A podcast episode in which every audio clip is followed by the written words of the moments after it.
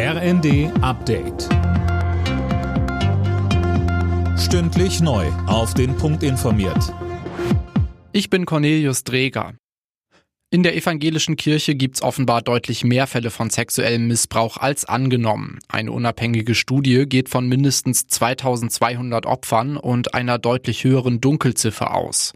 Studienmacher Harald Dresing kritisiert, dass den Forschenden von den Landeskirchen nicht ausreichend Unterlagen zur Verfügung gestellt wurden. Wir haben ja in der katholischen Kirche Personalakten analysiert und da haben wir das hinbekommen und die Diözesen haben das auch hinbekommen. Also da muss man sagen, wenn man die Schwesternkirchen vergleicht, das hat die EKD schlechter hinbekommen, obwohl es im Vorfeld so vereinbart war. Die Türkei hat dem Beitritt Schwedens in die NATO jetzt auch offiziell zugestimmt. Die Entscheidung des türkischen Parlaments wurde im Amtsanzeiger veröffentlicht. Nun fehlt noch die Zustimmung Ungarns.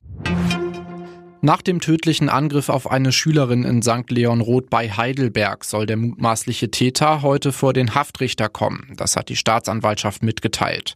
Zudem gibt's weitere Details in dem Fall, André Glatzel. Genau, der Tatverdächtige soll die 18-Jährige in einem Gymnasium mit einem Messer angegriffen und tödlich verletzt haben. Danach sei er mit einem Auto geflohen. Erst in Niedersachsen konnte er nach einem Unfall festgenommen werden.